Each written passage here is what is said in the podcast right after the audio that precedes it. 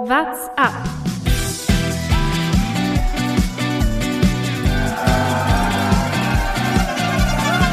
Allez Romain, il attaque Allez Allez Romain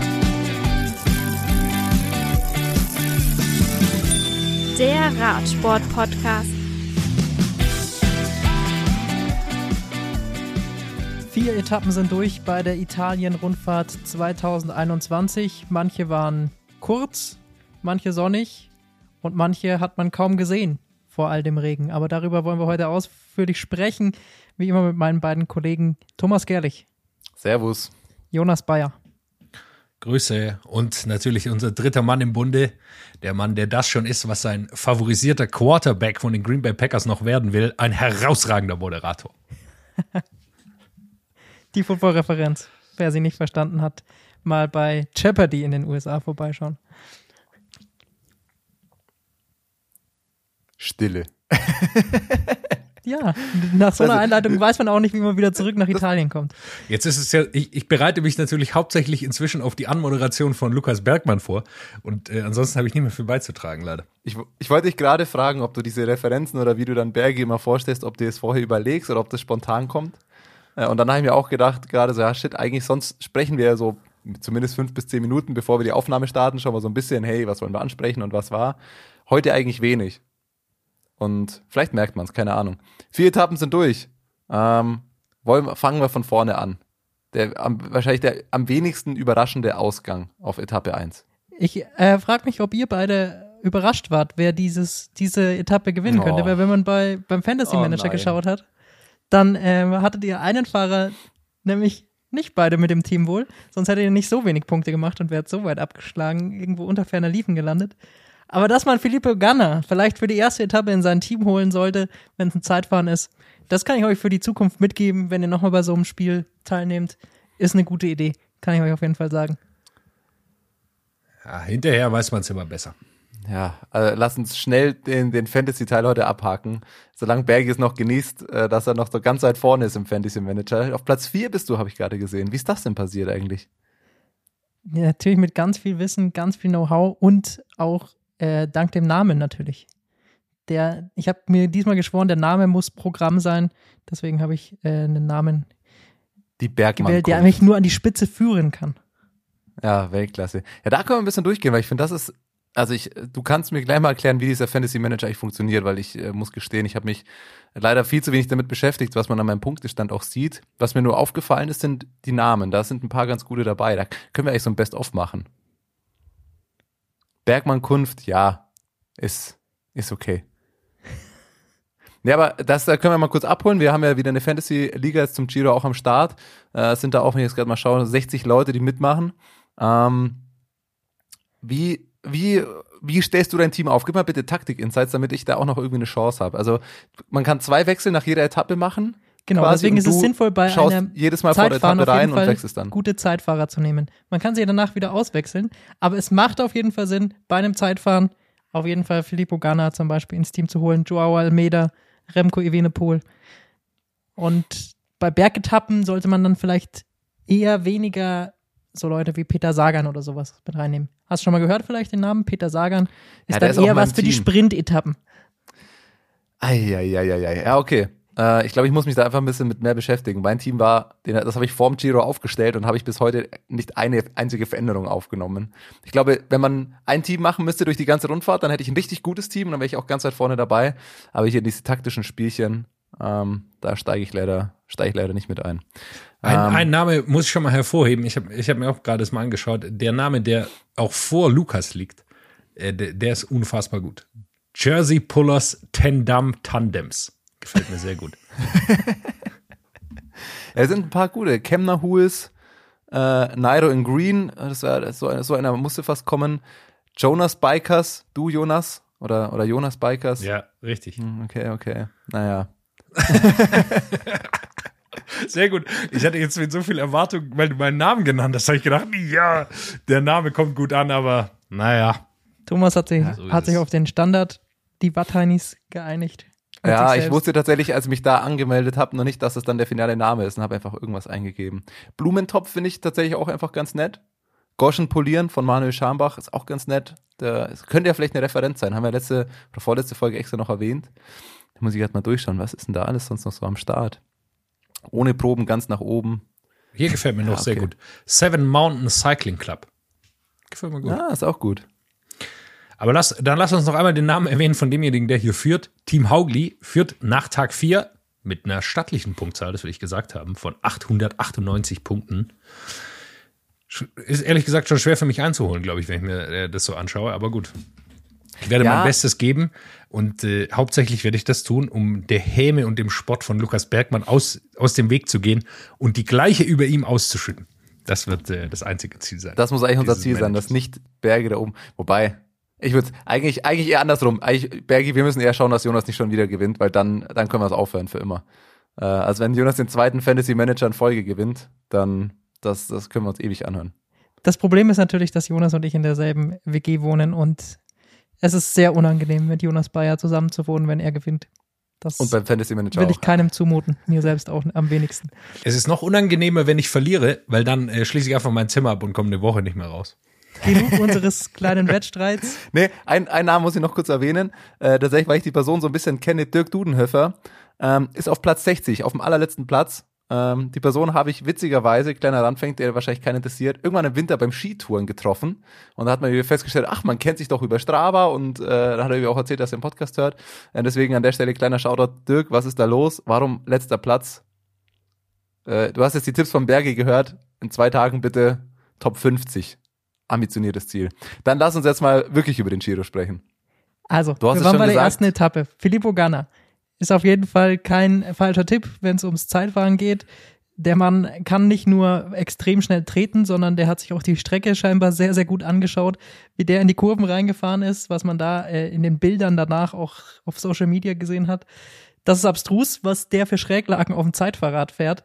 Äh, das fahren andere auf dem Motorrad nicht oder beim Skifahren nicht. Ähm, Respekt.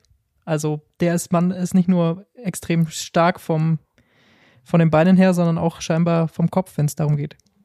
Also man hat gemerkt, dass er die, die Strecke offensichtlich kennt, also dass er das nicht zum ersten Mal fährt ähm, und dass er technisch auf dem Zeitfahrrad richtig fährt. Also wie du es gesagt hast, ich habe auch heute noch mal ein Video gesehen, wie er wirklich mit einer, mit einem Arm auf dem Auflieger und der anderen so ganz leicht an der Bremse sich in eine Kurve reinlegt, wo du denkst, boah, da- das ist mit dem Rennrad schon stabile Seitenlage, ähm, aber auf dem Zeitfahrrad noch krasser. Und da brauchst du dann auch nicht nur die Zahlen, die jetzt an der Stelle gerade mal 590 Watt durchschnittlich eben sind, auf dem äh, acht Kilometer langen Zeitfahren. Ähm, oder das waren die letzten zwei Kilometer, Entschuldigung, das äh, muss ich noch korrigieren. Ähm, aber dass es tatsächlich bei diesem Zeitfahren auch mit eine Rolle gespielt hat, gerade wenn es so kurz war, wie du die Kurven fährst. Und dass es schon auch einigermaßen technisch war, zumindest von den Bildern, die, die man gesehen hat, könnte ich mir vorstellen, ähm, dass gerade wenn die Abstände jetzt nicht so groß sind, Bike-Handling und Kurventechnik da durchaus eine Rolle gespielt hat. Ja, es war auf jeden Fall ähm, kurvig, wie bisher generell der Giro, auch bei den Sprintankünften, äh, war immer mal wieder ein bisschen Kurve dabei bei der zweiten Etappe. Aber ähm, ja, und deswegen glaube ich auch, dass, dass das eine Riesenrolle gespielt hat. So allzu viel ist ja, sagen wir mal, unter den absoluten Top-Favoriten gar nicht passiert. Es gab halt welche, die hinten rausgefallen sind. Dazu gehört unter anderem Emanuel Buchmann, wenn man jetzt von rausfallen redet, 30 Sekunden ähm, auf Remco Evenepoel, den ich da als ersten Anwärter sehe, der da am weitesten vorne eingekommen ist bei diesem Zeitfahren, wenn es ums Gesamtklassement geht. Der hatte 20 Sekunden auf Ghana, Buchmann schon über 50. Das ist natürlich schon eine Hausnummer auf 8 Kilometern. Ist jetzt die Frage, lag es an der Technik, lag es an der Form? Wir haben Buchmann dann auch in, bei der vierten Etappe äh, gesehen, dass er dort nicht mitgehen konnte. Ist die Frage. Wir wissen vom Buchmann, dass er natürlich auch über die Tage immer stärker werden kann bei so Rundfahrten und sicherlich auch nochmal einen extra Fokus auf die dritte Woche gelegt hat. Aber ähm, er sieht jetzt noch nicht in der absoluten Überform aus. Dazu kommen wir ja auch gleich noch. Wenn wir jetzt aber beim Zeitfahren auch bleiben, würde ich das persönlich nicht so überbewerten. Also du hast recht, Buchmann ist jetzt aus der Gruppe der Top-Favoriten, die man irgendwie so auf dem Zettel hat und äh, mit denen gehandelt wird, ist er ganz weit hinten angekommen. Das, das stimmt. Auf der anderen Seite glaube ich nicht, dass äh, am Ende die 10 bis 20 bis 30 Sekunden, die du auf Etappe 1 eventuell einbüßt, am Ende den Giro entscheiden werden. Der wird an ganz anderer Stelle entschieden werden. Deswegen würde ich für das GC Ähm, diese Zahlen da, also ich persönlich fand das jetzt gar nicht so dramatisch. Es stimmt ein bisschen, für ein kurzes Zeitfahren ist es schon relativ viel Zeit, die man verloren hat. Aber auf der anderen Seite glaube ich nicht, dass das am Ende eine ganz große Rolle spielen wird. Was ich finde dann, was dann noch aufgefallen ist, und das war ja einfach der ein Name, über den wir vorab schon viel gesprochen haben, Remco. Sein erster Renntag seit, ich glaube, in einem Dreivierteljahr oder so, oder mindestens sechs Monaten. Ne? Und er ist halt einfach direkt mal auf Platz sieben reingefahren. Und von den, wie du es gesagt hast, von den GC-Leuten, ähm, wenn man jetzt Schau Almeida vielleicht nach heute schon wieder rausrechnen kann, war er einfach der Schnellste. Also seine Form scheint zu stimmen. Das ist jetzt die Frage, ob er das für drei Wochen halten kann, aber das war für mich die Lehre. Da war ich persönlich auch mit am meisten gespannt, wie fährt er Rad und offensichtlich hat er die, die Leistung, hat er offensichtlich in den Beinen. Ja, die Leistung hat er. Die Frage der drei Wochen stellt sich natürlich trotz oder nicht nur wegen seiner Verletzung, sondern weil er, das ist einfach seine erste Grand Er ist noch nie eine gefahren in seinem Leben. Er ist zum ersten Mal jetzt da und soll das Ding natürlich direkt gewinnen wird man sehen. Jetzt hat er heute an, in Etappe 4 ein bisschen mehr verloren, aber er, er scheint gut drauf zu sein. Die, die Werte stimmen und muss natürlich auch sagen, er ist einfach vom Naturell natürlich ein Zeitfahrer. Also er ist schon europäischer Meister im Zeitfahren geworden mit, wie alt? Äh, 17 oder 12. was? Keine Ahnung. Ja, ein, war er noch einstellig, glaube ich. Und äh, also das, das kann er einfach. Das heißt, das ist seine Disziplin. Da hat er auch natürlich von Quickstep, von denen wir wissen, dass sie da immer super Material haben, dass sie sich super darauf vorbereiten. Ähm, da sieht er einfach sehr gut aus. Man wird jetzt abwarten, wie es in den, in den, in, in den wirklich hohen Bergen ist, weil da ist auch was, wo man das bisher schlechter einschätzen kann. Also, dass er bei Klassiker-Etappen vorne reinfahren kann, das äh, ist mir durchaus, durchaus klar. Da allerdings ähm, kommen wir sicherlich später nochmal dann, dann drauf zu sprechen äh, fand ich, dass er eben bei der ersten Klassik-Etappe, die ja Etappe 4 dann war, ähm, nicht ganz so stark aussah, was ja eigentlich, glaube ich, früher, zumindest vor der Verletzung, ihn nochmal abgehoben hatte von den anderen GC-Fahrern, die dort dabei sind. Aber muss man, muss man äh, erstmal abwarten. Äh, ein Wort würde ich gerne noch zum, zum Zeitfahren sagen. Nochmal zum Sieger, Filippo Ganna.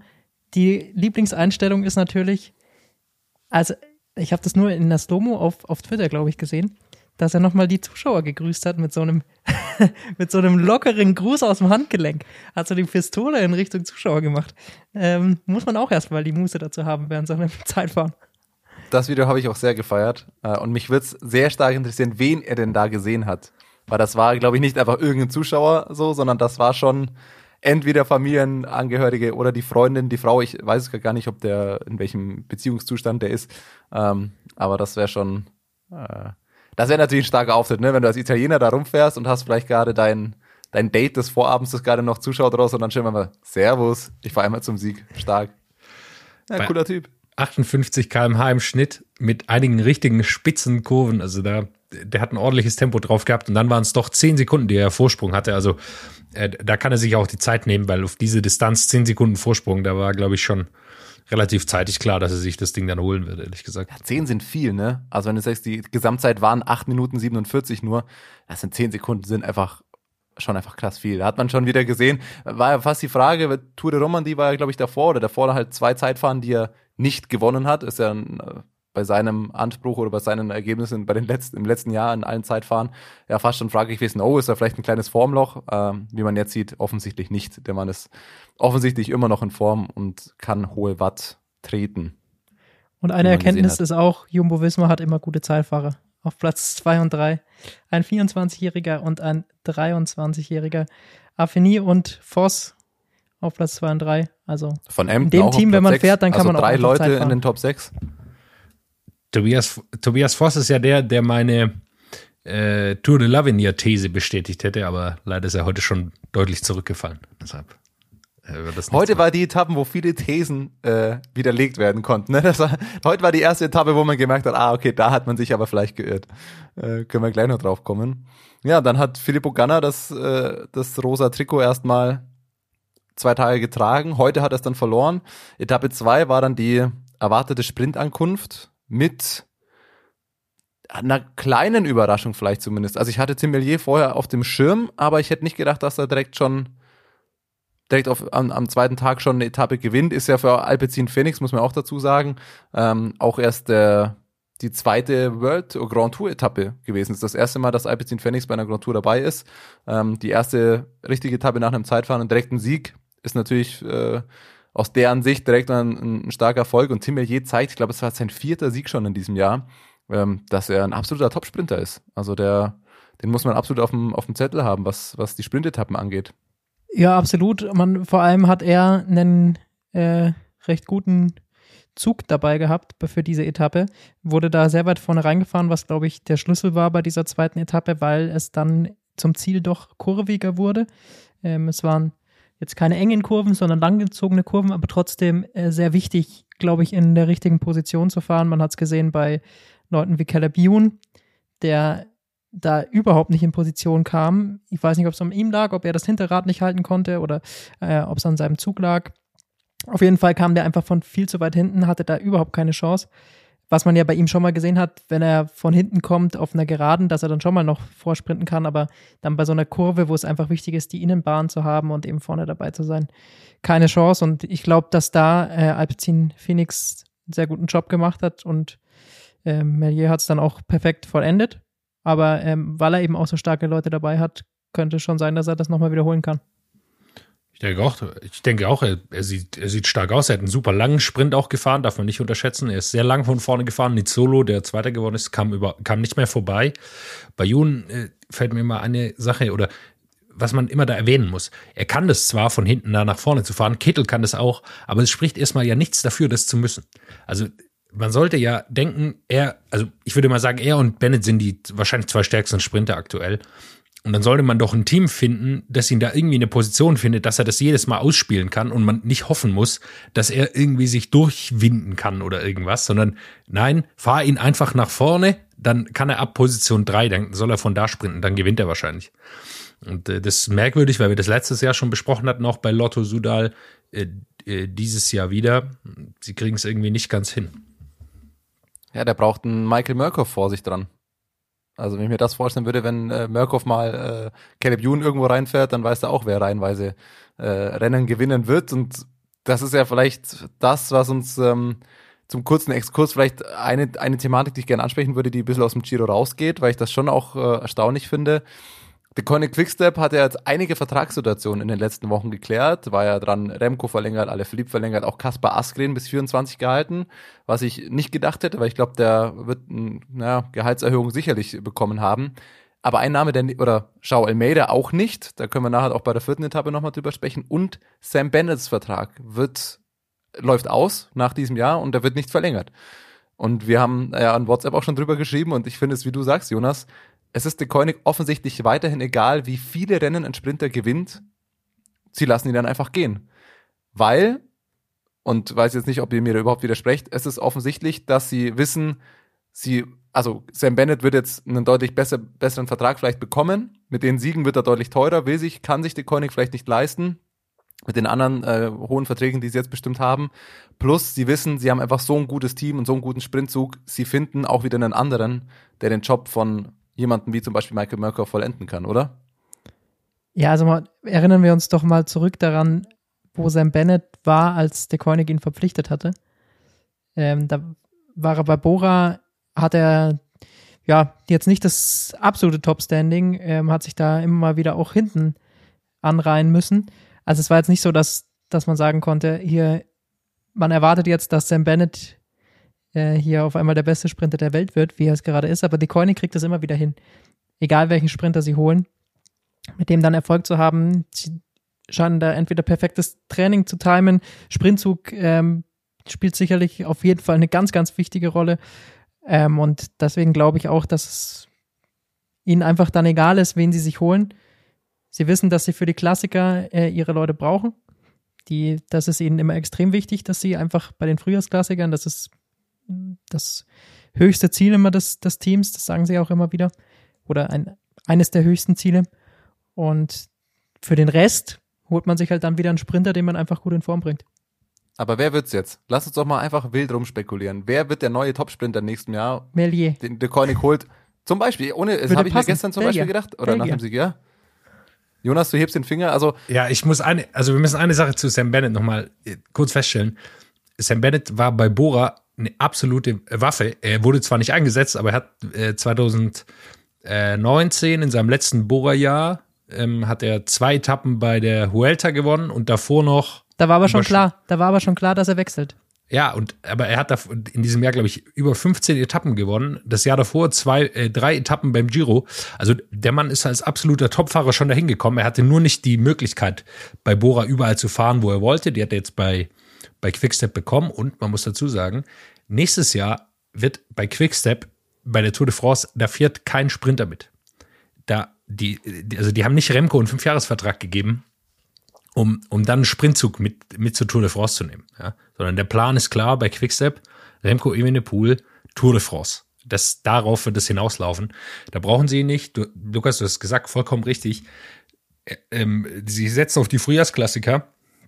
Und da ist Sam Bennett nicht die größte Hilfe. Das unterscheidet ihn zum Beispiel zu Ballerini äh, oder ein paar anderen Leuten bei Quickstep, die sprinten können, aber die auch da eben eine Unterstützung sind in diesen Frühjahrsklassikern und die sie dann halten. Aber glaubst du, dass sie sich dann, also sie werden sich ja trotzdem noch einen Sprinter wahrscheinlich holen. Sie werden Bennett irgendwie ersetzen. Ähm, du glaubst du nicht? Ja gut, man Also muss, man ich- muss halt schätze mal- überlegen, wer auf dem Markt ist. Also es sind nicht so wahnsinnig viele Sprinter auf dem Markt, wo der Vertrag Ja, ausläuft. aber wenn der Koenig anruft und sagt, hey, ja, aber du kannst bei uns fahren, beim erfolgreichsten Team, was, was Rennsiege angeht, plus den Sprintzug, das ist doch die Chance für, sag ich mal, Sprinter in der zweiten Reihe, zu sagen, alles klar, ich wechsle dahin, weil da gewinne ich einfach Rennen, worauf ja hinauslaufen wird. Sonst kannst du Murkoff auch für ein Jahr beurlauben. Ja, was macht er? oder, Murkoff? oder Murkoff gewinnt dann einfach. Es war, ich weiß nicht welche, es war doch vor, letzte Woche war wieder eine Etappe, wo, Mur, wo Bennett gewinnt und Murkoff einfach Dritter wird am Ende. Es, die, die ein, Jonas, ich weiß, du leugnest es, aber Michael Murkoff Nein, wird irgendwann noch aus Versehen Rennen gewinnen. du, du der hast ist es Dritter bis jetzt noch geworden. nicht verstanden. Er wird Dritter, weil er so ein guter Anfahrer ist. Der, sein Ziel, wäre er wirklich ein schlechter Anfahrer, dann wird er vielleicht irgendwann mal ein Rennen gewinnen, aber weil er so ein guter Anfahrer ist, wird er nie gewinnen. Er Ja, liefert aber ja irgendwann seinen machen sie das mit Absicht. Irgendwann machen sie die, den, den Bluff und fahren Michael Murkoff einfach, weil alle suchen ja nur noch Murkoffs Hinterrad. Du siehst das ja wirklich in den Sprintfinalen. Alle orientieren sich danach und dann nimmt Murk, geht Murkoff einfach nicht raus. Und wenn dann alle mal bei 70 Meter merken, ja scheiße, der fährt einfach weiter, dann kommt an dem auch keiner mehr vorbei. Ja, Ich sag, Michael Murkoff gewinnt noch ein Rennen. Später, dieses oder nächstes Jahr. ich räume jetzt immer Der Call. pro Podcast, wenn er mal wieder in die Top 5 ist, räume ich dir fünf Minuten Platz frei, wo du da hier deine These da äh, rausposaunen kannst und dann äh, danach mal weiter. Nein, äh, was ich sagen will, ist, Radsport ist nicht wie Fußball ähm, und auch der Koenig kauft keine Leute aus Verträgen. Haben sie zumindest bisher nicht gemacht.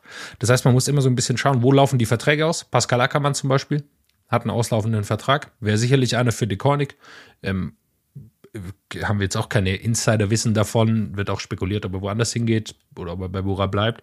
Würde sicherlich gut passen dort, hat, bekommt einen super Anfahrer. Wir haben auch eine, eine deutsche Historie dort mit Marcel Kittel, der super gefahren ist bei Deconic, aber so, so wahnsinnig viel Sprinter gibt's dann auch nicht auf dem Markt. Und Pascal Ackermann ist jetzt auch kein günstiger Fahrer, den Patrick Lefebvre da äh, sich holen kann. Und wir wissen, der macht dann schon ein paar immer wilde Aussagen vor solchen Ge Vertragsgesprächen. Wäre vielleicht was für den nächsten äh, Wettstreit zwischen Ralf Denk und, und Patrick Lefebvre. Wenn dann Ackermann jetzt rübergeht. Sehr gut. Wir haben aber auf jeden Fall meine, das, was ich wollte, einfach wild rum zu spekulieren, haben wir erfolgreich umgesetzt. Dann können wir das an der Stelle wieder beenden. Tim Melier, weil wir es gerade angesprochen hat, habe ich nachgeschaut, hat äh, 22 auch noch Vertrag bei Alpecin Phoenix. Ähm, insofern wird der da wahrscheinlich eher nicht sein. Ähm, Alpecin Phoenix oder wie ich heute bei Eurosport gehört habe, regelmäßig Alpecin Phoenix, wie das Team ja auch heißt. Können wir vielleicht später auch noch drauf kommen. Ähm, ja, wenn wir bei, schon bei Etappe 2 sind und dem, dem ersten klassischen Sprintfinale bei diesem Giro, da sind uns natürlich auch noch ein paar andere Sachen aufgefallen. Ausreißer und Ausrutscher. Mein Ausreißer ist auf jeden Fall Fernando Gavirias Weltrekord im Bandensurfen. 80, 90, 100 Ja, Meter, man weiß es nicht. Er hat auf jeden Fall es geschafft, sehr lange mit seinem Rad äh, auf der Band liegend diese Zielgeraden zu äh, absolvieren. Erstmal natürlich, äh, zum Glück ist nichts passiert. Ähm, äh, sehr starke Radbeherrschung, aber zum anderen hat man eben auch da gesehen, was gute Banden tatsächlich bringen und wofür die wichtig sind. Also das, äh, diese Aktion ist ja aber Ausreißer, Ausrutscher und alles in einem. Weil, wir kommen gleich drauf, wie gut diese Band sind und wie gut das war. Aber wie kommt es zu diesem Vorfall? Das Team UAE räumt sich fast gegenseitig im Sprint ab. Du hast gesagt, das war ja Gaviria und Richese, glaube ich, waren es, die da nebeneinander fahren, drehen sich irgendwie um und die, es war jetzt nicht ein Sturz im Positionskampf zwischen zwei Teams, sondern das waren zwei UAE-Fahrer, die sich da einfach in die Quere kommen, sich fast gegenseitig abräumen. Ja, Also Ritese ist angefahren und hat sich dann zurückfallen lassen und Gaviria versucht rechts noch vorbei zu schlüpfen. Da war aber dann eben schon die Bande, kein Platz mehr und ähm, dann ist er da zum Glück nicht umgefallen, sondern eben an dieser Bande entlang weitergeschraubt. Und das ist jetzt eben das Geile, wenn du wirklich siehst, so müssen Banden in Sprintfinals sein, wie der sich wirklich in diese Bande reinlehnen konnte und sich damit wirklich, wie du sagst, eine Weile da so entlang surft oder zumindest schaut, dass das Gleichgewicht wieder hält und sich dann quasi wieder zurückdrückt, dass er wieder gerade auf dem Rad sitzt. Ey, Weltklasse. Gerade in den, in den letzten, letzten Jahr, wo wir, oder man sieht ja immer wieder diese Sprintfinals und mit Banden und wir haben dieses Thema oft genug gehabt, das ist jetzt nichts Neues, aber da sieht man eben, wie das im Idealfall sein sollte. Wenn du diese festen Banden hast, die diese Schräge haben, wo keine Füße raus sind, die fest sind, dass sich da einer in, im vollen Sprint oder in voller Fahrt einfach richtig reinlehnen kann und dann auch wieder abdrücken. Ähm, da hat man es gesehen, so sollte es doch bitte am besten immer sein. Das war auf jeden Fall noch die Etappe bei gutem Wetter, muss man sagen. Am nächsten Tag ist es leicht umgeschlagen, so, so muss man es fast sagen. Äh, Kommen wir Etappe gleich zum Ausrutscher bei Etappe 3, glaube ich. Genau, oder? Etappe 3, richtig. Ich habe hier schon mal berichtet, ich glaube bei Tirreno Adriatico war das Ganze. Da gab es etwas Verwirrung um äh, die Linien beim Zwischensprint, weil da irgendein Kind mit Kreide da eine Linie auf die, äh, auf, auf, auf, auf die Straße gezeichnet hat und da sollte dann das Ding sein. Jetzt gab es wieder Probleme da. Und zwar gab es einen Zwischensprint und die Sprinter, manchmal ist ja auch Ausreißergruppe, holt den, rollt einfach da durch, aber es ging um Punkte und die Sprinter wollten sich den holen. Und es gab eine Kilometermarke, ich glaube die 40 Kilometer Marke war es. Lukas, korrigier mich, wenn ich falsch liege war die 40. die war kurz vor der Sprintwertung. Und äh, normalerweise äh, löst man sowas relativ unproblematisch und macht einfach die Sprintwertung auch auf diese Marke. Da, da hat man sich aber hier äh, nicht, nicht äh, äh, täuschen lassen, sondern nein, die Sprintwertung kam ein bisschen später, aber das wusste niemand so wirklich, außer Fernando Gaviria, glaube ich, der dann äh, einfach weitergegangen ist und bis das andere verstanden haben, äh, sehr verwirrend auf jeden Fall ich finde, so, sowas kann nicht angehen. Mach einfach das anständig, alles zusammen, dass eine Linie gibt und nicht da drei verschiedene, wo man da dann hinsprinten muss. Aber ich glaube nicht, dass es Gaviria gewusst hat, sondern ihm ist es nur als erstes aufgefallen. Hey, Ja, Moment, das da kann kommt ja nochmal so ein Banner. Weil die sind da schön zu viel, zu fünft ja auch Ja. sagen und alle sind da schön gesprintet, rollen dann da durch und im, im Kamerabild hast du schon gesehen, hey, da steht doch oben hier 40 Kilometer dran. Und dann rollen sie so ein bisschen und dann schaut Gaviria eben nach vorne und dreht sich so ein bisschen um, wie so ein bisschen so, oh, haben die es auch nicht gemerkt? Ich fahre mal so ein bisschen unauffällig wieder ein bisschen schneller. Und dann ist es auch ein aufgefallen, hoppala, 200 Meter später ist ja nochmal so ein Banner und das ist ja die eigentliche Sprintwertung. Ähm, war natürlich mal wieder ziemlich lustig anzuschauen von außen, aber wie du sagst, ich ähm, verstehe keinen Grund. Wahrscheinlich wird es am Ende mit Sicherheit, äh, wie man es aus dem Anspruch kennt, Werberecht irgendwie Gründe haben, dass du da zwei Banner, wo du noch irgendeinen Sponsor drauf klatschen kannst, ähm, der das irgendwie dann im, im Fernsehen zu sehen ist oder wie auch immer, weil sonst, wie du sagst, es gibt keinen Grund innerhalb von 200 Metern ähm, da das hinzustellen. Oder sie hat einfach ein bisschen Gerüste über. So kann ich mir auch vorstellen, weißt du? Dann kommen die Gerüste bauen und so, oh, uh, jetzt, jetzt haben wir da noch so einen Hänger, so einen Hänger voll. Was machen wir jetzt damit? Ja, dann, dann machen wir halt da in 200 Metern erst die Sprintwertung. Bauen wir sie da auf. Gut, passt.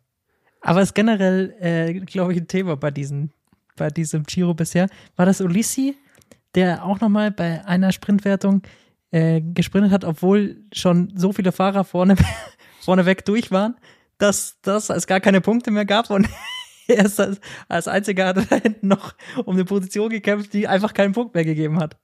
War auch sehr stark. Es ist auf jeden Fall ein Unterschied zu Tour de France, wo jeder sich mit jedem Fitzelchen an Regelwerk und sowas auseinandersetzt, wo alles ausgenutzt wird. Da scheint mir auch ein bisschen, ja, da, da, da sagt dann auch einfach vielleicht der Teamchef von hinten, ja, gleich Sprintwertung. Und nicht, äh, acht, das hat sich vorher auch niemand angeschaut, sondern da kommt nur der Funkspruch, gleich kommt eine Sprintwertung, Achtung. Und dann fährt dann einer vor und dann geht's schief oder weiß der Henker. Naja. Aber um, um die Etappe noch mal so ein bisschen aufzurollen, es war ja, eigentlich lief's vom Rennverlauf so, wie man sich im Vorhinein eigentlich fast, also was, jeder wusste, was passieren wird. Es ist ein Sprintfinale mit aber doch ein paar Hügeln vorher. Es war die gemalte Peter Sagan-Etappe so ungefähr. Du weißt, okay, Boras Ziel wird und sollte es sein, das Tempo an den Anstiegen genau so zu machen, dass die Sprinter wie, also die schwereren Sprinter wie Caleb Ewan abfallen, Sagan aber gerade noch drüber kommt und am Ende möglichst in einem reduzierten Sprintfeld die Etappe gewinnen kann. So kam es dann fast, außer einer, der was dagegen hatte. Und äh, ich, ich, hab's, ich muss gestehen, ich habe die Etappe nicht live verfolgt und habe mir danach erst reingeschaut. Ich oute mich mal wieder als Ahnungsloser. Erstens, ich kannte den Fahrer einfach nicht. Jonas, du wirst wahrscheinlich gleich den Kopf schütteln, aber mir war Taco van der Horn bisher noch kein Begriff. Und what the fuck, Kannst du Wanti Gobert? Wanti Gobert gewinnt ein, ein, äh, Grand Tour, eine Grand Tour-Etappe. Ich kannte sie, aber ich habe mir, also wir haben sie, glaube ich, auch in unserer Vorschau, weiß nicht, haben wir die einmal erwähnt, wahrscheinlich nicht, weil das war so ein Team, so ja, die fahren halt mit, die sind jetzt World Tour zwar seit diesem Jahr, muss man auch dazu sagen. Das haben die heute zum Beispiel bei Autosport auch nicht so ganz drauf gehabt. Die haben gesagt, ja, die sind ja äh, nur mit der Einladung hier und Thomas da ist heute aber richtig im so. Kollegen-Bashing drin. Ja, also was da heute wieder für verbale Entgleisungen oder passiert sind, wollen wir jetzt auch nicht zu arg äh, lästern, aber ähm, also das, ich will nur darauf hinaus, Monty Gobert seit diesem Jahr hat, die haben ja die alte Lizenz von CCC gekauft. Korrigiert mich jetzt, wenn ich da falsch bin. Auf jeden Fall sind sie ja seit diesem Teil auch, seit dieser Saison Teil der World Tour und ist aber halt so ein Team, wo du denkst, ja, die fahren halt mit, aber passieren wird da eh nix. Und gestern holen sie einfach einen Etappensieg beim Giro.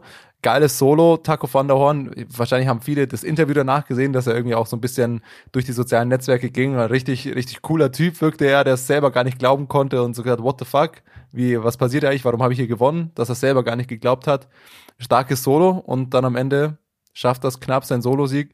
Und äh, ich glaube auch, dass der erste Grand Tour Etappensieg für Monty jemals war. Insofern das nächste Team, das da schon mal äh, einen Haken oder eine Erfolgsgeschichte für die Tour vermelden kann. Und mein Highlight eigentlich, wie Taco am Ende dann auf dem Podium die Shampoosflasche auch mal richtig lange angesetzt hat. Mehrfach, mehrfach und lange. Also das war nicht so ein Schluck nehmen oder irgendwie so in die, in die Menge was äh, schleudern, sondern der hat da einen großen Schluck auch, ein paar große Schlücke genommen. Man muss dazu sagen, bei ihm ist ähm, das auch eine sehr emotionale Geschichte, weil er ist letztes Jahr noch bei Jumbo Wismar gefahren. Also ich kannte ihn jetzt auch nicht wirklich. Ich habe vielleicht den Namen irgendwann mal gehört, aber er war letztes Jahr bei Jumbo Wismar, ist, hat dann keinen Vertrag mehr bekommen ist dann bei einem ganz kleinen holländischen Team, äh, soweit ich weiß, gefahren und hat dann Mitte des Jahres, dieses Jahres, äh, noch einen Vertrag bekommen von eben Vonti. Und äh, das, jetzt ist er da beim Giro und gewinnt einfach eine Etappe. Also spektakuläre Geschichte. Erklärt sicherlich auch so ein bisschen, warum er so ganz ungläubig ist. Es waren ja, also es waren ja wunderbare Bilder. Das ist ja für uns als Fernsehmacher äh, immer ganz fantastisch zu sehen, wie da einer über die Ziellinie rollt und selber nicht fassen kann, dass er jetzt wirklich gewonnen hat. Ich bin mir sicher, dass ich äh, seine Geheimtaktik herausgefunden habe. Er ist nämlich der Nachbar von Annemiek van Fleuten.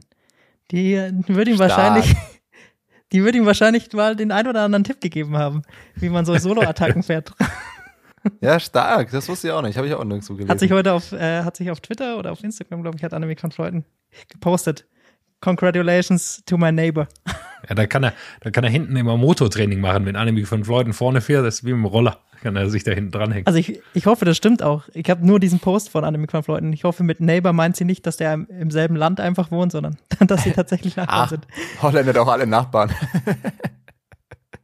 Nee, aber das, das war stark. Also, und wie du sagst, das ist natürlich genau die Story, die man noch eigentlich auch äh, bei sowas hören will und die du halt dann auch groß machen kannst. Hier der Außenseiter, den kaum einer auf der Rechnung hat, der selber gar nicht glauben kann. Äh, super geile Geschichte. Was ich auch cool fand, man sieht das ja immer wieder bei diesen äh, World Tour Rennen, ist immer doch hinten mal wieder so eine kleine GoPro-Kamera hinten an der Sattelstütze festgemacht.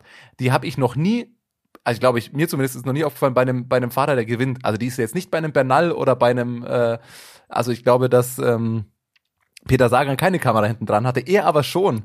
Weil, also ich habe meine These zumindest, ist aber wirklich äh, blindes Halbwissen, dass sie eher bei den kleineren Fahrern hingemacht oder sagst, hey komm hier, nimm doch mal die Kamera und dass wir hier ein paar geile Bilder haben, die wir danach zusammenstellen können. Die ist selten jetzt bei den, bei den Top-Fahrern. Und das Geile ist natürlich, dass hinter ihm, er, vier Sekunden nach ihm kam ja auch das, das Sprinterfeld und da wurde er nochmal richtig gesprintet. Ich will unbedingt diese Bilder von dieser GoPro sehen, weil er hat ja eigentlich den perfekten Shot auf das, auf das Sprintfinish dann. Der hat genau die GoPro an seiner Seitenstütze, hinter ihm rollt die 30-Mann-Menge da rein. Er vorne kann es gar nicht glauben, du hast ihn, der sich halt die Tränen aus dem Gesicht wischt und äh, auf seiner Kamera am Fahrrad die Bilder. Hoffe ich doch, dass die möglichst bald irgendwo auf irgendwelchen Netzwerken auftauchen, weil das sind bestimmt geile Bilder. Ich finde, man sollte ihn in Zukunft einfach als Kameramann an anstellen ja, für die Rennen. Er soll einfach immer vorne wegfahren und das Feld filmen.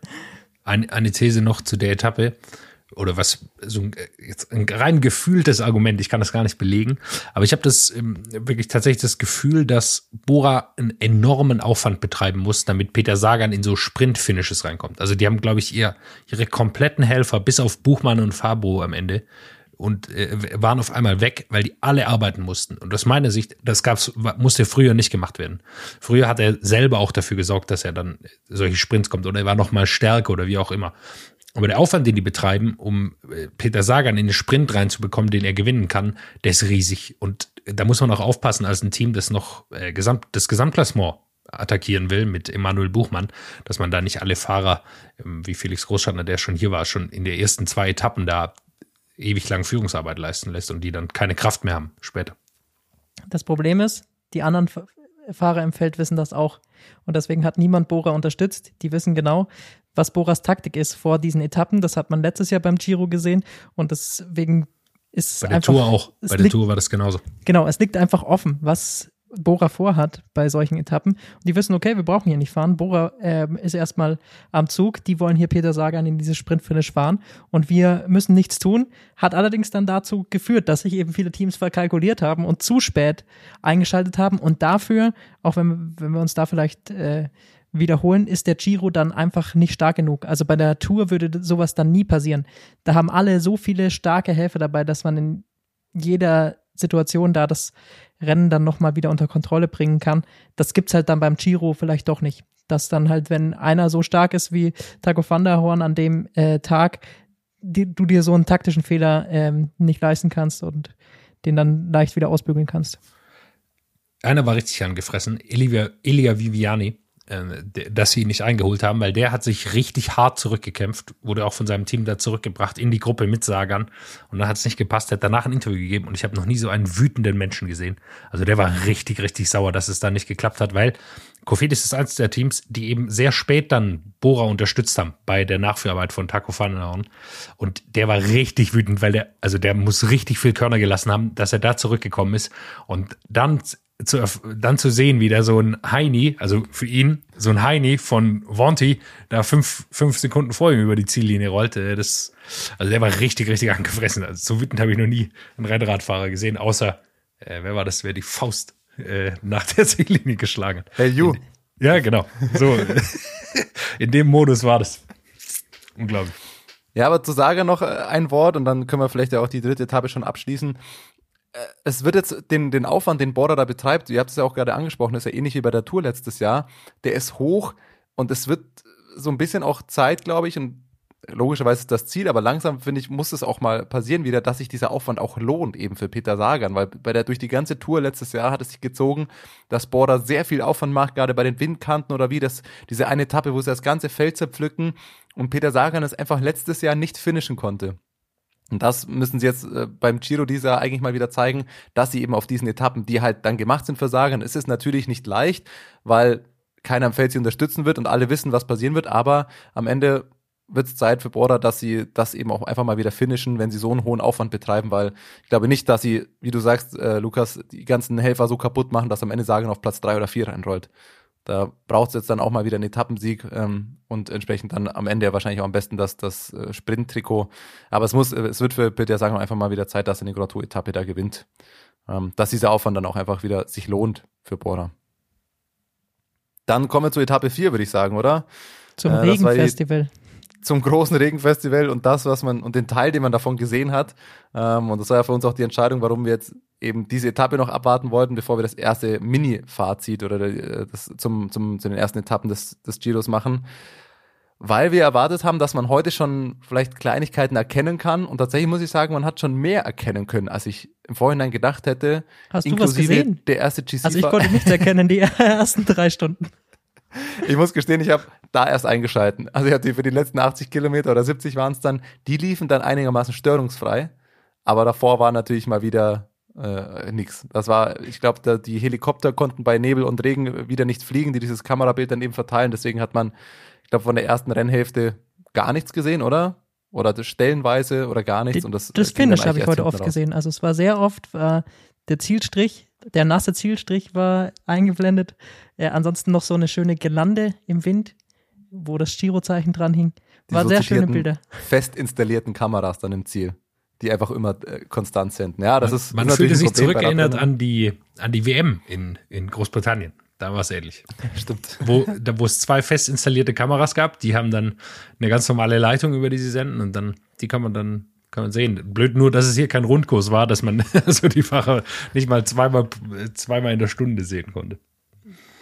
Naja, aber ansonsten äh, sportlich gab es dann doch auch einiges ähm, heute geboten. Wir hatten wieder eine Ausreißergruppe, die lange einen großen Vorsprung hatte. Und die war ja auch eine große Gruppe, die sie dann auch mal aufgeteilt hat ähm, und so weiter und so fort. Und am Ende gab es dann, es war jetzt kein Bergfinish, aber halt doch auf den letzten vier Kilometern einen Anstieg und einen letzten Kilometer flach, der einiges nochmal gezeigt hat.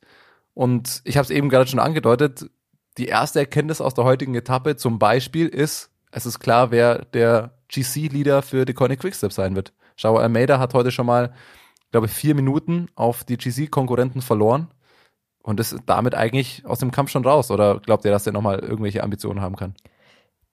Ich bin mir nicht sicher, warum. Also es war ja eigentlich eine Etappe, die perfekt auf ihn zugeschnitten war und das ist jetzt auch nicht so, dass er bisher in schlechter Form sich gezeigt hat, konnte alles super mitgehen beim Zeitfahren, dieselbe Zeit wie Remco gefahren, also für mich dann schon ein bisschen seltsam, dass er so viele Minuten verliert. Also ich meine, dass man mal 30 Sekunden verliert, dass man vielleicht auch mal eine Minute oder so verliert. Also das kam jetzt für mich heute aus dem Nix, weil es schon eine Etappe ist, die eigentlich ihm liegt. Also er ist ja im vergangenen Jahr beim Giro durch solche Etappen überhaupt erst ins rosa Trikot dann gefahren, wes weshalb er es so lange hatte. Von dem her schon sehr verwunderlich, was da heute bei ihm los war. Ich glaube, man darf die Kälte nicht unterschätzen. Ähm, das kann, glaube ich, schon richtig sich auch in die, in die Knochen reinfressen. 8 Grad und Regen heute. Ja, also es ist richtig, richtig eklig gewesen. Zudem habe ich, ähm, ich habe den Bradley Wiggins Podcast am Wochenende, glaube ich, äh, einmal gehört.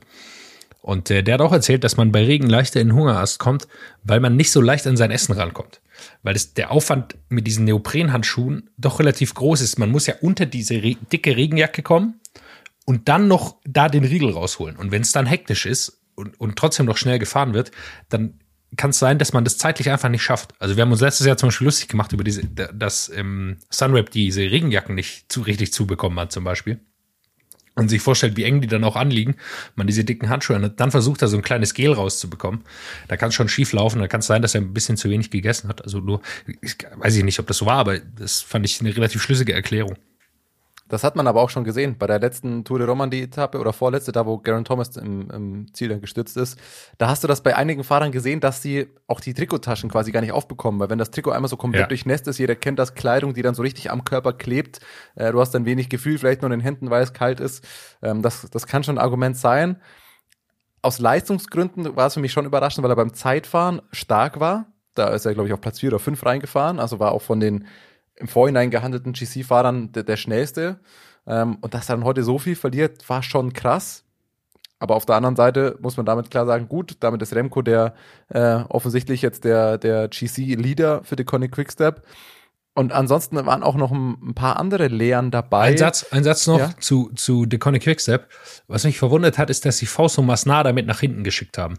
Äh, das habe ich nicht ganz verstanden, warum sie ihn nicht, der ist so ein ordentliches Zeitfahren hat er abgelegt war noch vorne dabei, dass sie ihn nicht da behalten, dass er zumindest einigermaßen in diesem äh, Gesamtklassement Range bleibt, dass sie ihn behalten einfach. Warum nicht? Vielleicht hat er eine gute Woche, also dass man dann sagt, behalten wir hier, damit er noch dranbleiben kann im Gesamtklassement. Haben sie nicht gemacht, war ich ein bisschen verwundert von. Aber okay, jetzt alles auf Remco, weil der Rest ist, ist abgeschlagen. Ja. Was ich geil fand, wo wir gerade noch über die Temperaturen gesprochen haben, bei den Regen und alles, es gab ja heute verschiedene Outfits und also die meisten Fotos, die ich gesehen habe, waren die meisten logischerweise mit Überschuhen dran, dass da keine Nässe an die Füße kommt, viele auch mit langen Hosen, äh, Handschuhe, dies, das. Jetzt würde ich von der Theorie eher denken, okay, vielleicht Nord- oder Mitteleuropäer sind das Wetter eher gewöhnt. Leute aus, aus wärmeren Ländern oder südländischen äh, oder Südamerika zum Beispiel, worauf ich gleich hinaus will, eher nicht, die packen sich dann vielleicht eher wärmer ein. Wer heute gefühlt das sommerlichste Outfit hatte, nämlich weder Überschuhe, komplett kurz kurz gefahren ist, war Egan Bernal. Und der ist heute aber mal geflogen. Also das war ja dann er, die, die Weil er so ein massiger Typ ist. Da braucht er keine, da braucht er keine Klamotten. Die haben im Grunde nee, eine Figur wie Alexander Christoph. Fast. Äh, minus 35 Kilo wahrscheinlich. Aber um, um da mal, mal zu schauen, wenn man da die, die Gesamtklassement-Leute Gesamtklassement Leute betrachtet, es gab dann fünf, die die heute ein bisschen, bisschen was zeigen konnten und eben angeführt von Egan Benal, der sehr stark war. Wer mit die erste Attacke gesetzt war, war Mikkel Lander, der auch sehr schnell aussah. Ähm, und das, also einerseits, wenn Egan Bernal weiter so fährt, keine Rückenprobleme bekommt, ist er, also dann führt an ihm Podium kein Weg vorbei, denke ich. Und man hat heute gesehen, nochmal, das haben wir Gott sei Dank auch in unserer Vorschau schon angesprochen, wie stark Team Bahrain äh, Merida ist. Die haben heute Gino Meda, Mikel Landa, das sind einige, die sind heute, viele Leute sind lange mitgefahren, ähm, haben jetzt, glaube ich, auch irgendwie fünf Leute in den, in den Top 30 oder so, sind jetzt auch äh, die Teamwertung, führen sie jetzt auch an. Also, wenn man nur aufs Team schaut, würde ich sagen, ist Bahrain das Stärkste, das beim Giro dieses Jahr unterwegs ist. Zumindest was so das Ende von so schweren Etappen betrifft, da sind sie sehr, sehr stark. Damiano Caruso, den hatten wir gar nicht genannt in unserer Vorschau, der natürlich auch ein Wahnsinnsfahrer ist. Also ist, äh, heute 22. geworden, super, super gefahren. Ja, vorne, diese Fünfergruppe ist eben Bernal, Ciccone, ja, weiß ich nicht, der hat es auch reingeschafft, weil er relativ früh attackiert hat, auch taktisch relativ clever. Und dann eben noch Flassow und Carthy, die beide auch relativ, äh, die auch stark aussahen. Landa eben, äh, das äh, hat mir imponiert, die Attacke. Ich mag ihn ja eh der aber offensichtlich das Gefühl hatte, dass er noch Kraft hat, um jetzt hier mal ein bisschen was zu testen. Also da ist jetzt nicht, da hat man jetzt heute nicht die Riesenabstände, war natürlich nicht zu erwarten. Okay, Almeida ist hinten rausgefallen. George Bennett hat auch ordentlich Zeit kassiert, ist quasi raus, ist, würde ich jetzt fast sagen, raus da wenn man äh, dann doch äh, nicht einfach, wenn man eh nicht der beste Fahrer ist, dann kann man auch nicht einfach zwei Minuten wieder rausfahren irgendwo. Das leuchtet jetzt erstmal nicht ein.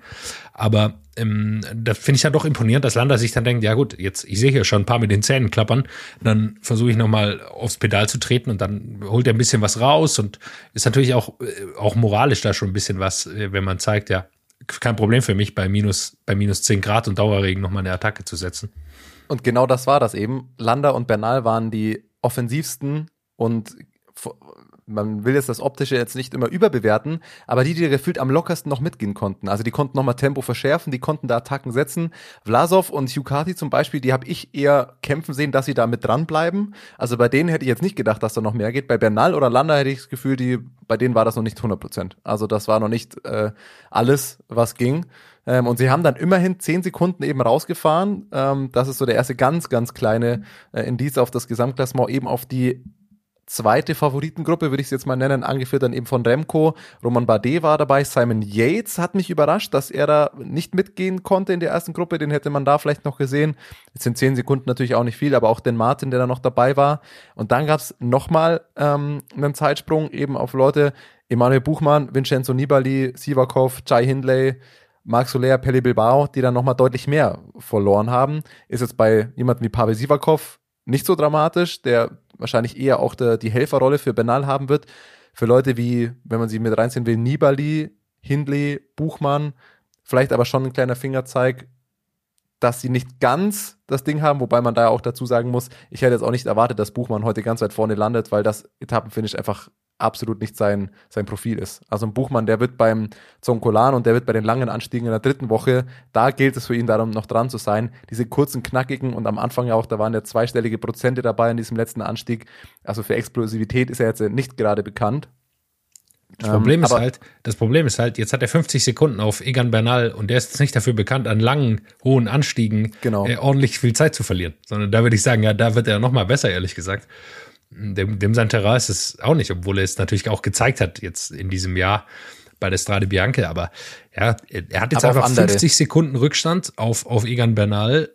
Das ist einfach schon ein Haufen, ehrlicherweise. Also 50 Sekunden. Für vier nach, Etappen ist es schon viel. Ja, ja, nach vier Etappen ohne wirklich, wo man sagen muss, da muss man jetzt Zeit verlieren. Okay, heute kann man auch ein bisschen Zeit verlieren, aber jetzt summiert sich halt dann irgendwie auf, so kleine Beträge und das ist ja auch ähnlich zu der These, die wir immer bei der Tour de France haben man kann nicht die Tour de France gewinnen, wenn man dann bei irgendeiner Random-Etappe schon mal zwei Minuten verliert, wenn man bei der Windkante nicht aufgepasst hat. Die Etappen kommen jetzt noch, aber solche Etappen zählen für mich auch dazu, dass man da dranbleiben kann und dann bei so einer ekligen Etappe, Etappe auch ja keine Zeit verliert. Also vergleichbar mit dem äh, englischen Spruch, äh, äh, kannst du es auch an einem regnerischen Dienstag in Stoke oder so. Ja, also da musst du es auch zeigen können. Bei so random Etappen, vierte Etappe Giro d'Italia, denkt man jetzt nicht, dass da das GC entschieden wird, aber jetzt Joao Almeida ist raus und die, die anderen haben auch ordentlich Zeit verloren. Du hast angesprochen, Bennett eben auch, der raus ist, das sehe ich auch so. Ist es zu früh, schon den Fingerzeig zu zeigen, zum Beispiel, wer bei Team DSM der Leader sein wird, weil Roman Bardet sieht für mich stärker aus als Hindley, aktuell sowieso. Hindley ja auch mit dem Sturz noch vor wenigen Wochen. Ähm, ich würde vom Gefühl her schon sagen, es zeichnet sich ab, dass eher Roman Bardet weiter vorne landen wird als Chai Hindley. Ja, bei Roman Bardet weiß man auch nie. ist für mich immer so eine Riesenwundertüte. Aber ja, aktuell sieht es definitiv so aus. In zwei Tagen wissen wir wer, oder? Am Donnerstag geht's richtig So ist es. Etappe 6 ist die, wo wir dann, glaube ich, das äh, die erste richtige ähm, Einordnung dann fürs GC haben werden, mit einem richtigen Bergfinish, auch mit einem langen Anstieg. Und äh, da werden dann, glaube ich, die ersten ja, wirklich großen, größeren Abstände dann entstehen. Da geht's dann eben nicht mehr nur, äh, wer ist zehn Sekunden hinter we- wen anderen, sondern da werden dann Leute auch mal ein oder zwei Minuten kassieren, die eben nicht zur absoluten Spitze ge gehören. Könnte ich mir zumindest vorstellen. In der Regel werden unsere Thesen ja grundsätzlich widerlegt. Aber ja, du siehst es, äh, Etappe, äh, Etappe 6 wird die sein, das erste Bergfinish, wo man die GC-Leute dann mal ähm, richtig testen werden wahrscheinlich und wo auch Abstände entstehen können. Ein Mini-Fingerzeig für mich trotzdem äh, Remco heute. Äh, er hat nur elf Sekunden verloren, alles nicht der Rede wert und braucht man jetzt auch nicht zu viel reininterpretieren. Ähm, vielleicht lag es auch am Regen, aber trotzdem war das etwas, was ihn eigentlich ausgezeichnet hat, dass er da besser ist äh, als alle anderen GC-Fahrer an so einem Anstieg. Zumindest so, was man von seinen bisherigen Auftritten in, in der World Tour die letzten Jahre sehen konnte. Er ist schon einer, der zum Beispiel bei San Sebastian äh, an solchen Anstiegen besser war als, als andere und jetzt verliert er da. Er Ähm, kommt also aber trotzdem noch mit Leuten wie Yates und Bardet und so weiter ins Ziel. Also ich finde jetzt, das sind nur zehn Sekunden und er ist immer noch, er ist voll da. Er ist äh, immer noch im, im, im Kreis der Favoriten. Also ich bin von Remco nach wie vor eher positiv überrascht, dass er doch offensichtlich schon da ist. Und wie wir es vorhin schon gesagt haben, die Frage wird sein, kann das über drei Wochen gehen? Er ist da, aber er hat äh, scheinbar noch nicht diese ähm, Explosivität, die er, die er schon mal zeigen da- konnte. Die hat er jetzt da heute muss, noch nicht da muss ich dir widersch- da muss ich widersprechen. Ich glaube, er war noch nie so wirklich der spritzige Typ. Also ehrlich gesagt, immer wenn er was gerissen hat, dann ist er 50 Kilometer, da hat er eher so Thunderpool-Attacken gefahren. Also aber am ist- Berg. Er ist da am Berg. ja, Er ist da, also San Sebastian, sein Sieg, den hat er sich doch äh, am Berg geholt, da hat er Valverde und so weiter da abgehängt. ja, aber das war nicht mit, mit ehrlich gesagt nicht mit, mit Spritzigkeit in irgendeinem Schluss, Schlussspurt, sondern er hat halt da nochmal draufgetreten und ist dann halt gefahren. Er, er hat sicherlich eine gewisse Spritzigkeit, aber das würde ich jetzt ehrlich gesagt nicht zu seinen Er Stärken ist kein zählen. Alaphilippe, das ist klar. äh, sondern er muss sich, er muss ja auch sein Radfahren ehrlich komplett umstellen. Also das ist eine ganz andere Art von Radfahren jetzt bei einer drei Wochen Rundfahrt. Das ist eigentlich das Spannendste, was man bei ihm zu sehen, sehen kann jetzt. Wie kann er das umstellen? Er muss defensiver fahren. Er kann nicht mehr dieses, äh, ich attackiere, wenn ich lustig bin, 70 Kilometer vor Schluss und dann schaue ich mal, wo es hinführt. Das klappt dann in 50 Prozent der Fällen bei ihm, aber in 50 Prozent der Fällen wird er auch einfach danach abgehangen und das äh, hilft ihm jetzt hier nicht, sondern er muss da jeden Tag dabei sein. Und das wird spannend zu beobachten, ob er das schafft, ja. Und ich sehe jetzt erstmal nicht, dass da was im Wege steht, aber dass er jetzt da der Favorit ist, muss man auch nicht sagen, sondern so wie Bernal heute gefahren ist, da, ja, gut, da gibt es erstmal wenige, die ihm das Wasser reichen können. Vor allem, weil er noch auf jeden Fall mal besser Zeit fährt als Michael Landa. Wasserreichen gefällt mir. Sehr guter Spruch Heute. zu dieser Etappe. Passt. Ja. Oder? Also, ich sag, Landa sah ähnlich gut aus wie er, aber Landa fährt halt nochmal deutlich schlechter äh, auf dem Zeitfahrrad. Das soll ich sagen, ja. Ich fand trotzdem, Landa war stark heute. Ich Ja, bleib bei abso meinem ich, absolut. Er sah sehr, sehr stark aus. Aber wenn ich halt überlege, ja, wer ist besser im Zeitfahren? Ja, dann weiß ich, wo ich mein Geld drauf setze. Dann würde ich sagen, nächste Woche wissen wir schon mehr zum ersten Pausentag, der am Dienstag sein wird beim Giro. Melden wir uns dann wieder. Dann wird, werden sämtliche Zwischenstände und GCs schon mal ein bisschen mehr Ordnung haben. Wir werden weitere Lehren haben und wir werden auch eine Stimme von vor Ort haben. Wir sind zum Pausentag mit Nikias Arndt vom Team DSM verabredet, der uns dann die ersten äh, ja, Berichte von vor Ort und von eben der ersten Giro-Woche mitgeben wird. Ich freue mich schon sehr drauf. Ich freue mich vor allem auch auf die nächsten Etappen und wir melden uns dann nächsten Dienstag mit, von, mit Expertise von vor Ort wieder. Und das soll es für die erste kleine Zwischenfolge zum Giro gewesen sein. What's up? Der Radsport-Podcast. What's Up ist eine M945 Produktion. Ein Angebot der Media School Bayern.